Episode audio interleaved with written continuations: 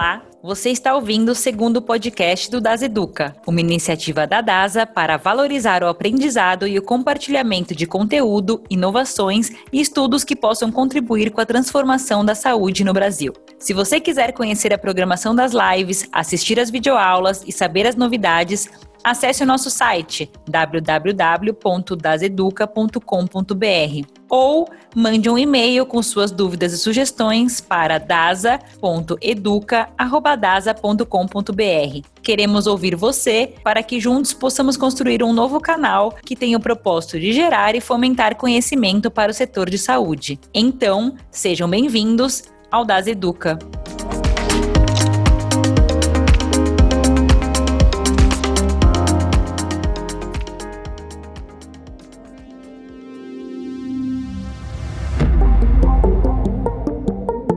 Atualmente, existem mais pessoas no mundo do que em qualquer outra época da história. O escritor e consultor corporativo Bernard Marr fez um estudo mostrando que o volume de dados criados nos últimos cinco anos é maior do que a quantidade produzida em toda a história da humanidade, e apenas meio por cento de todos esses dados são analisados. Com toda essa informação, ganhamos a capacidade de observar e compreender padrões de comportamentos de determinados grupos sociais. No episódio do podcast das Educa de hoje, vamos receber Romenig Scrivani, que é responsável pela área de Analytics, CRM e dados na DASA.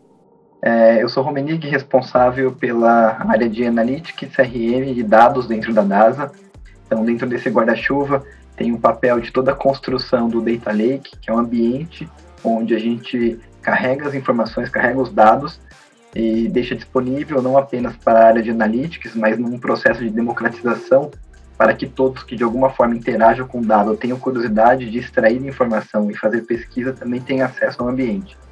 Esse é um dos pilares. O segundo pilar é a área de analytics, quem de fato olha para esses dados e busca valor em eficiência, seja com inteligência artificial, com modelos preditivos, machine learning, deep learning.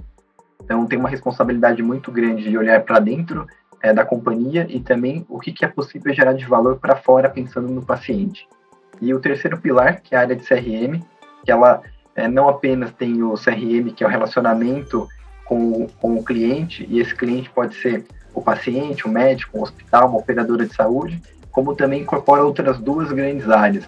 Uma delas é a área de NPS, que mede é, o quanto que os nossos interlocutores estão satisfeitos com o serviço da DASA, e uma área de inteligência de mercado, que analisa todos os nossos concorrentes a todo momento, o que é lançado de produto diferente, é, qual é o posicionamento que o meu concorrente tem em uma determinada praça, e traz isso de valor com dado, com informação, para que a gente tenha uma tomada de decisão diferenciada.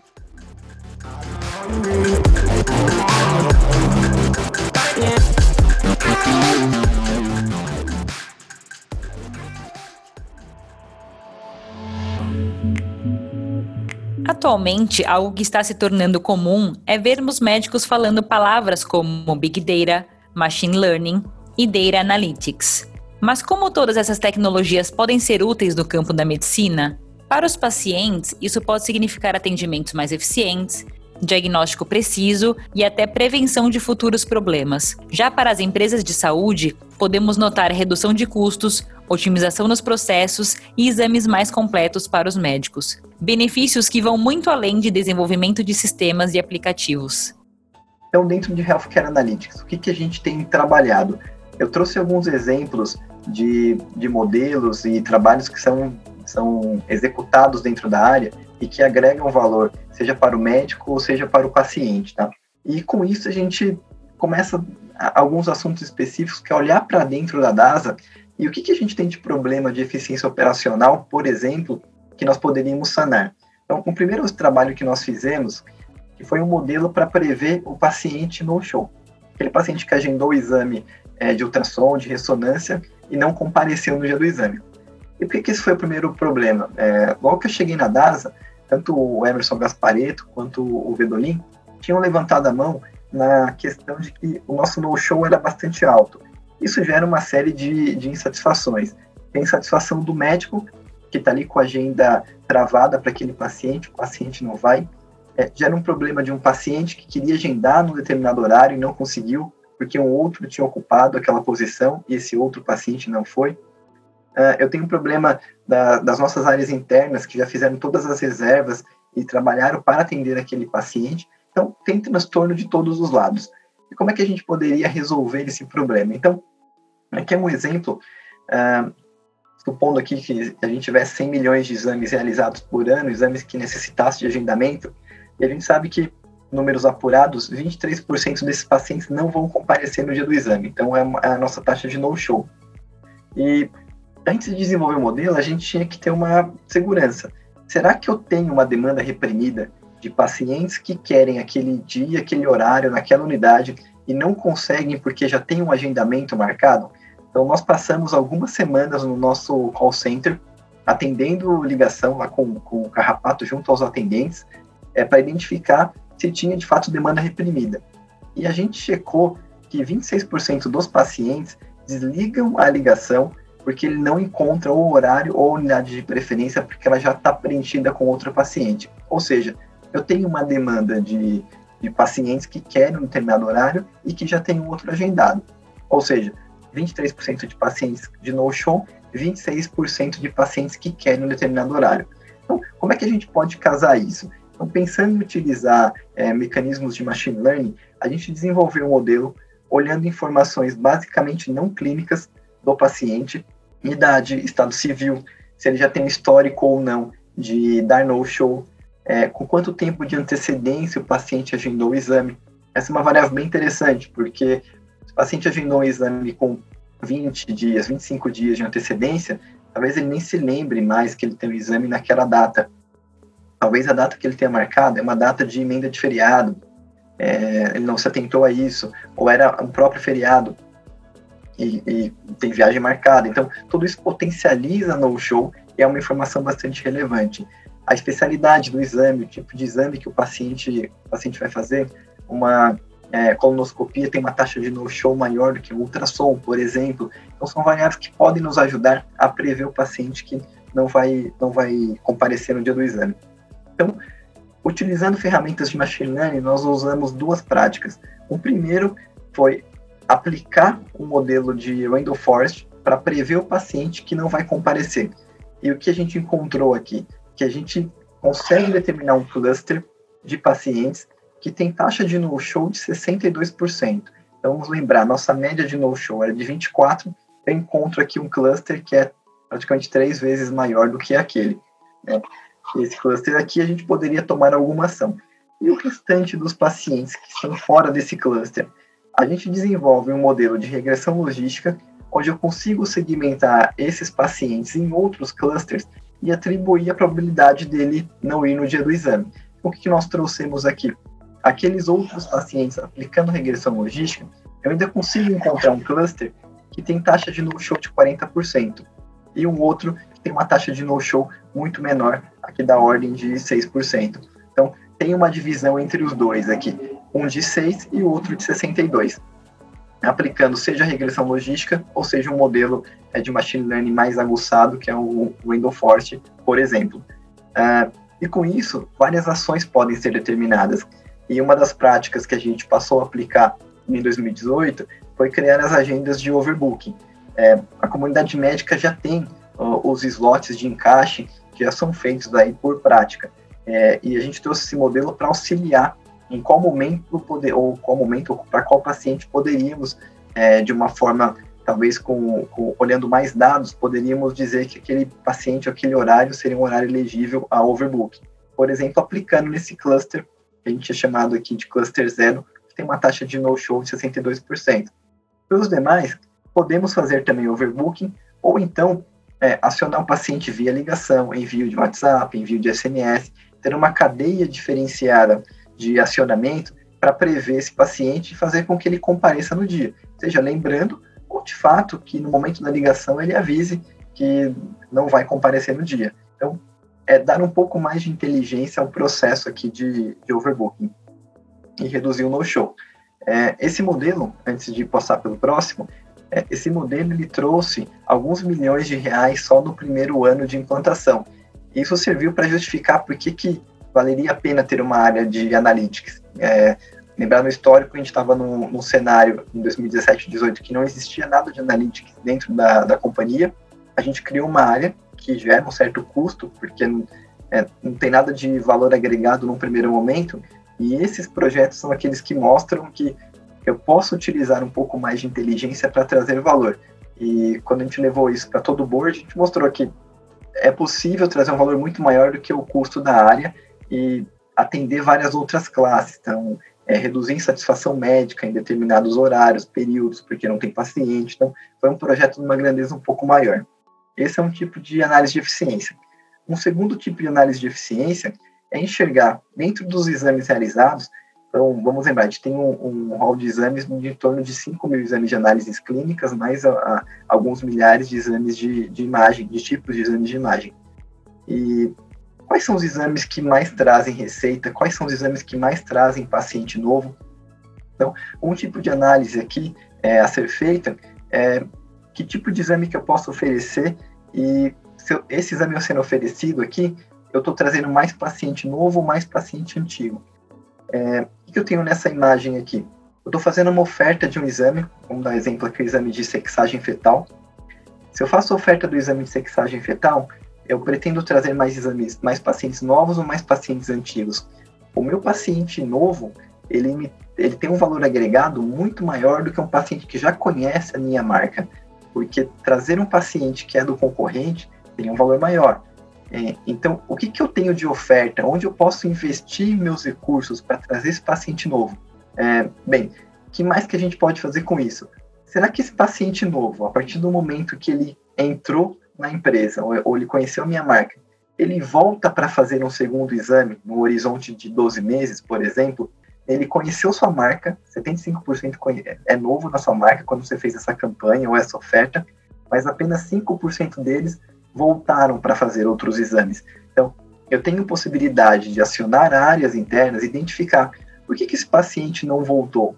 Teve algum problema no atendimento? Foi um problema é, de resultado médico? Foi problema de indicação médica? Ou de fato esse paciente não, não deveria voltar? O que a gente compara aqui é que muitas vezes o paciente antigo ele tem uma taxa de retorno maior e o paciente novo não. Isso possibilita que você faça análise para melhorar o seu produto, melhorar o seu serviço, melhorar o seu atendimento, para que esse paciente retorne. Esse aqui é um exemplo é, de atração de, de paciente numa oferta de produto.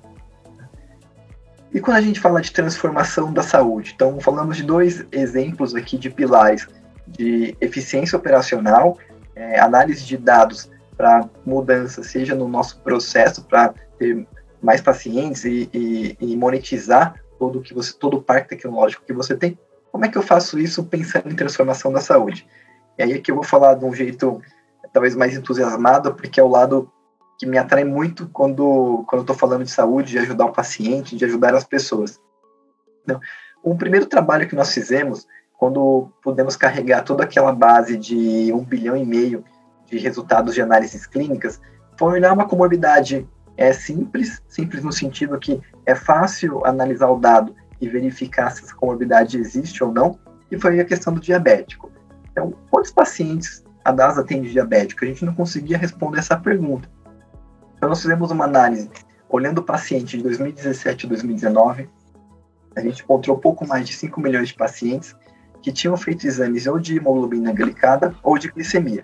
Então, nós buscamos, dentro da Associação Americana de Diabetes, que eram os requisitos e, e o protocolo para caracterizar um possível portador de diabetes. A gente não, é, nós não somos médicos aqui dentro do time de analytics, embora tenha os médicos parceiros.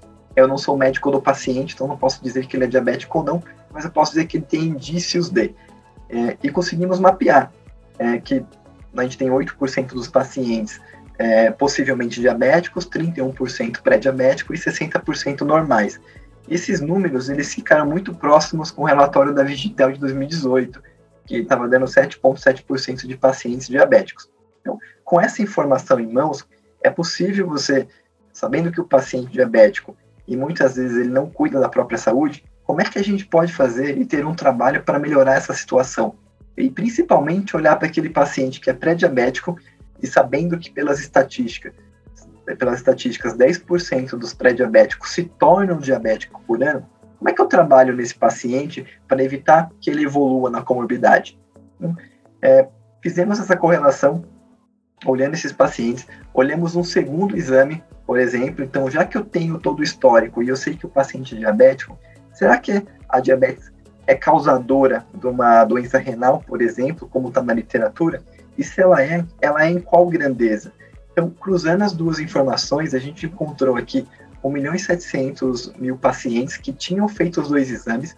Conseguimos, nesse gráfico da, da direita, nessa tabela, olhar o seguinte: os pacientes que, quando eu olho glicemia e hemoglobina glicada, e, eles são normais, são indicativos normais, 6,3% apresentam doença renal. Quando eu olho paciente diabético, 26% apresenta doença renal. Então, quatro vezes mais. E por que, que isso aqui é importante? Porque nós podemos trabalhar junto com as operadoras de saúde para poder acionar esse paciente, para poder dar essa informação para o médico desse paciente e evitar que ele evolua na, na doença. Se olharmos o paciente pré-diabético, 15% tem uma doença renal. Se eu trabalhar nesse paciente e evitar que ele passe a ser um diabético, eu tenho aí 10 pontos percentuais, de 15,5 para 26,1 de economia. E isso me traz uma redução de custo, melhora a qualidade de vida, é mais informação. Mas para isso eu preciso é, ter todo um arcabouço de análise, enxergar essa informação, saber quem é meu paciente, saber quem é o médico desse paciente, para poder fazer todo o direcionamento do dado. E o que mais é possível fazer com isso? Então, tudo bem que é, conseguimos enxergar que o paciente é diabético e ser diabético pode trazer uma complicação muito no futuro, é uma doença silenciosa no primeiro momento. Como é que a gente pode mostrar ah, para a própria operadora de saúde e, e, ter um incentivo de que esse paciente diabético ele pode ser, pode, pode ter um grau de criticidade maior? Então, nós segmentamos o paciente e agora por sermos um grupo que tem uma rede de hospitais ao redor, nós podemos medir o gasto do paciente, não apenas o gasto clínico laboratorial, mas também o gasto hospitalar. E o que, que a gente enxerga? O paciente crítico, ele tem um, um custo de saúde cinco vezes maior do que o paciente normal no horizonte de dois anos. Então, olho todos os pacientes normais num determinado momento, acompanho ele por dois anos. Olha o paciente que a gente chamou de crítico aqui, hemoglobina glicada acima de 8 ou glicemia acima de 200. Olha esse paciente dois anos depois que eu encontrei essa medida. E esse custo é de cinco vezes mais. Os pacientes que são internados, eu tenho três vezes mais esse custo, um paciente normal versus um paciente crítico. Tem uma ordenação bastante interessante aqui. Ou seja, cuidar do paciente nos diversos graus, ele é diabético, é uma doença crônica, ele não vai reverter a doença, mas tratá-lo para evitar que ele se torne crítico, que ele tenha, que ele seja um diabético controlado, você tem uma economia em todo o sistema de saúde e traz um benefício para uma qualidade de vida melhor para o nosso paciente.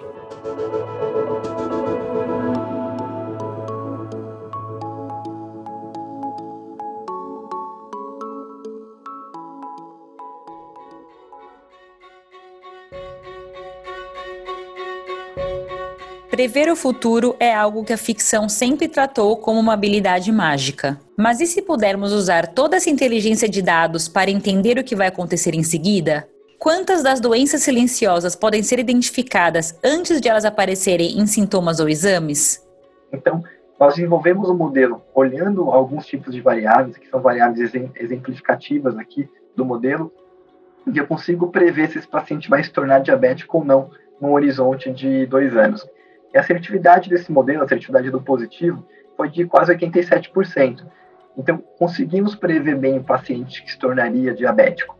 É, e é um modelo que pode ser usado minimamente para segmentar as ações em quem eu devo atuar. É, e com isso é possível a gente olhar o paciente como um todo. Então, um dos grandes benefícios e, e a estratégia legal, olhamos a comorbidade lá de diabéticos, então toda a comunidade de endocrinologista trabalhando com a gente, dizendo se de fato faz sentido ou não faz sentido o desenvolvimento desses modelos e como nós podemos atuar.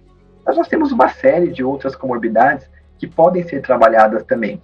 É doença renal crônica, doença é, cardíaca, é, falar de algum tipo de hepatopatia, é, a parte oncológica. Então, é possível olhar o paciente de uma forma única, olhar o paciente como um todo.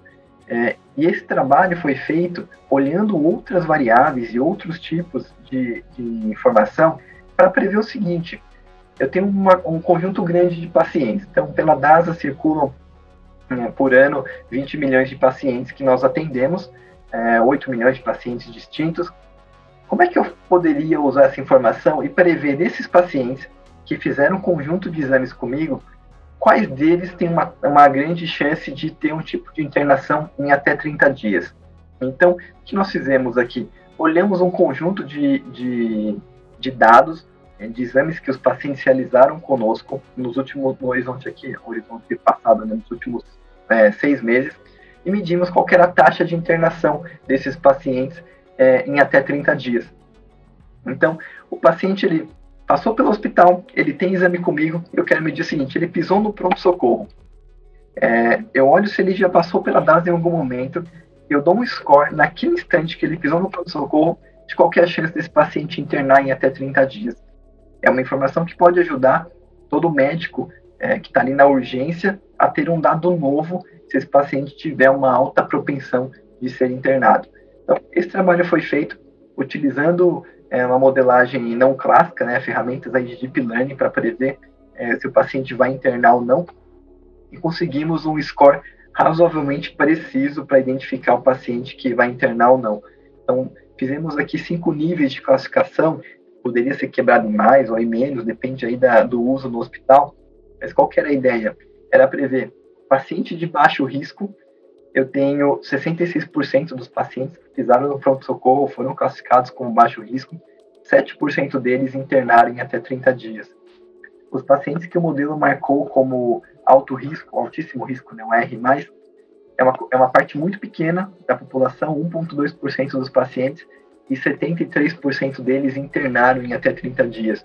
Essa informação é, nós fizemos às cegas, eu não, eu não sabia qual era o desfecho do paciente, construímos o um modelo, rodamos o score e medimos o que aconteceu às cegas com aquele paciente quando eu rodei o score. Então, é uma informação que, dentro do hospital, ela pode ser útil.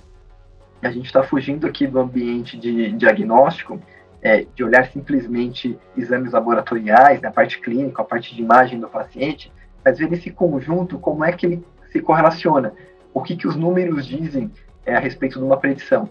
E todas aquelas variáveis que a gente estudou, ali eu dei exemplo de quatro delas, né, PCR, creatinina, elas foram discutidas junto com o corpo médico. E, e isso fica aberto para os médicos DASA, principalmente, de a gente trabalhar em conjunto. É, toda vez que enxergarmos uma possibilidade ou, ou, um trabalho que a gente pode fazer em parceria, é, de levantar a mão e acionar os, os, os meios para que a gente faça cada vez mais é, ações como essa. Então, essas variáveis foram discutidas com os médicos. O que fazia sentido, o que não fazia sentido. Às vezes o número mostra algo que pode ser que o médico não tinha visto e é legal contemplar, ou uma correlação que é puramente espúria, está é, é tá na literatura que não faz sentido e a gente desconsiderar uma informação. Então, esse trabalho em conjunto possibilita um ganho bastante rico. E a gente está falando aqui que isso já existe, esse Sport que, que nos ajuda a identificar, tem o Manchester dentro dos hospitais que prioriza o paciente, prioriza com base numa queixa aguda naquele momento de entrada no pronto-socorro. O que a gente está propondo aqui é usar o histórico do paciente, é, antes do, do, paciente contar se ele tem algum problema crônico ou não tem, na frente do socorrista, é, já dá essa informação. Provavelmente o paciente de baixo risco, de fato, numa queixa aguda, vai ter o tratamento dele, isso que a gente ouviu da, quando apresentamos isso para a comunidade médica dos hospitais, vai ter a queixa aguda, a minha atenção vai ser diferenciada do que entrar um paciente com a mesma queixa aguda, mas que é um alto risco mais.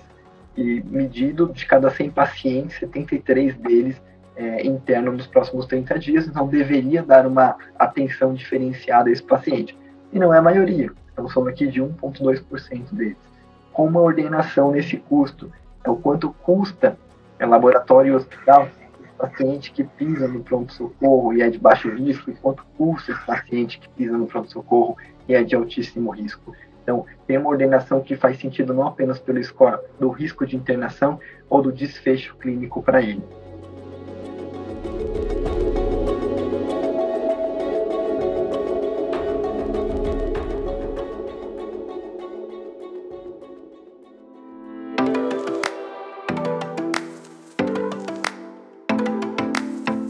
Agora, Romenig Scrivani lança um olhar sobre o uso de dados no momento atual que estamos vivendo.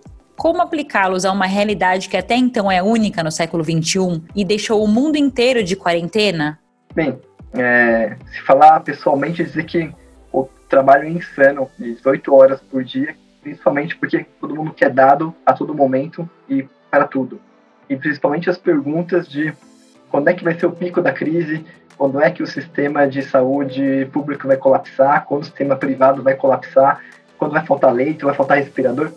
Tem um monte de pergunta. E o que mais complica nessas perguntas são os inúmeros estudos que saem. Então, uma boa parte do dia, é, não, não apenas meu, mas do, do, da equipe ali de analytics, é ler tudo isso que está sendo divulgado e o que, que faz sentido e o que, que não faz sentido. Quais, quais são as premissas que de fato estão sendo utilizadas. Eu tinha recebido um estudo há um, há um tempo atrás, isso a gente estava na terceira semana de março, né, dizendo que tinha alguns milhões de casos.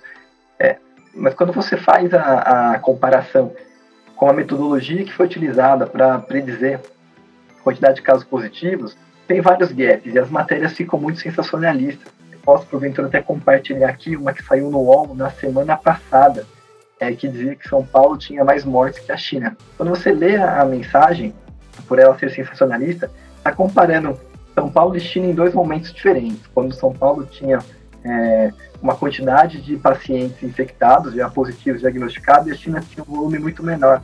Então, é, eu pego esse momento, quando a China passou a divulgar que ela tinha 450 pacientes positivos, e eu olho São Paulo, São Paulo tendo é, 2 mil, 3 mil pacientes positivos, e comparo os dois, eu esperar que eu tivesse um, um, caso pior em São Paulo, mas só porque meu N é diferente entre as duas praças. Só que a chamada é sensacionalista. E aí os questionamentos que vem, não vale a pena dar, divulgar algo a respeito. Nós estamos fazendo algo sério e preocupado muito mais como é que vai ser o pico desse surto, como é que a gente pode tratar, direcionar os recursos corretos para a realização de exame, PCR, que a gente vê que está uma restrição muito grande entre vários laboratórios, do que essa preocupação de dizer se a gente está melhor ou pior, ainda mais com dados, dados é, não necessariamente bem analisados. O que a gente tem feito aqui? Então, os trabalhos é comparar é, como é que a gente compara a curva do Brasil, como é que está o Brasil perante aos outros países do mundo. Então a gente vê que a Coreia do Sul foi um exemplo aqui, que a curva dela se entotou logo nos primeiros dias de caso. Como é que a gente lê esse gráfico?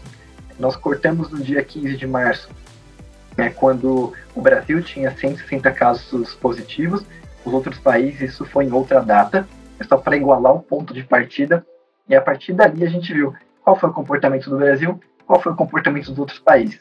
A gente vê Estados Unidos dando uma deslanchada na quantidade, já 300 mil casos positivos, muito também pelo lado de testar uma quantidade maior da população. E mais teste, você consegue diagnosticar mais os positivos, por isso que esse número aparece com N maior. Já passou a Itália, já passou a China há um tempo. Nova York, por si só, já passou a China na quantidade de casos. E a gente compara o Brasil e faz cenários de simulação. Como é que vai ser meu número de infectados se a curva do Brasil ela se comportar igual a curva da Itália, se ela se comportar igual a curva da China, se ela se comportar igual a curva dos Estados Unidos, e com isso tentar prever é qual que vai ser o meu cenário de distribuição, onde vai ser meu pico, onde a crise começa a amenizar, e os modelos considerando também a parte do isolamento social. O isolamento social nas grandes capitais tem surtido efeito. É, muito se diz que a curva do Brasil pode ser pior que a dos Estados Unidos, só que por outro lado, a gente reagiu pensando em isolamento, podemos ter várias críticas desse isolamento aplicado na, nas cidades, mas de certa forma ele foi muito antes do que foi feito, seja na Califórnia, seja em Nova York. É, e a consciência da população também. Então, agir antes te traz um efeito diferente. Temos todas as restrições aí de quantidade de exames a serem realizados, é, mas isso é uma, é uma das práticas e uma das formas de considerar aí dentro da, da modelagem. Tem uma correlação muito grande na quantidade de testes que a gente vai ver e isso tem no, seja no Covid Saúde do, do governo brasileiro, seja no World Meters ou no John Hopkins, todos os sites têm divulgado esses números. Então é importante ter a ciência de analisar corretamente. Mais exames eleva mais casos positivos. Então por isso que a gente tem que tomar cuidado nessa comparação. E olhando essas informações, como é que a gente pode desenhar o cenário brasileiro? É, todos os infectologistas dizendo que nossa, nosso diagnóstico é de 7, 8 vezes, maior do que o que é divulgado. E a gente pode olhar esses desenhos. Então, o nosso desafio é como foi o comportamento da, dos outros países nesse momento de crise. Então, que desenho que eu posso fazer? Será que eu posso fazer uma modelagem gaussiana e colocar é, o fator aqui de suavização em relação ao isolamento social? Quando foi isolamento na Coreia? Se é que teve na Coreia? Quando foi isolamento na China? É, a China fez isolamento quando ela já tinha 20 mil casos, nós fizemos quando a gente tinha é, menos de mil. Então, tudo isso afeta o cenário e o comportamento. O nosso desafio é a curva do Brasil vai obedecer qual comportamento? Como é que a gente pode ter um mínimo de segurança? Uma das coisas que eu digo é, sempre no, no comitê de crise é todos os modelos estão errados, todos. Alguns, e essa é uma frase já conhecida, né? Alguns servem para alguma coisa. Então, temos que saber escolher o nosso modelo e dizer qual deles vai servir e vai me ajudar, seja identificar um pico, seja informar o hospital a questão do leito dele é, vai ter um volume maior em determinada data, não, esse é o nosso trabalho.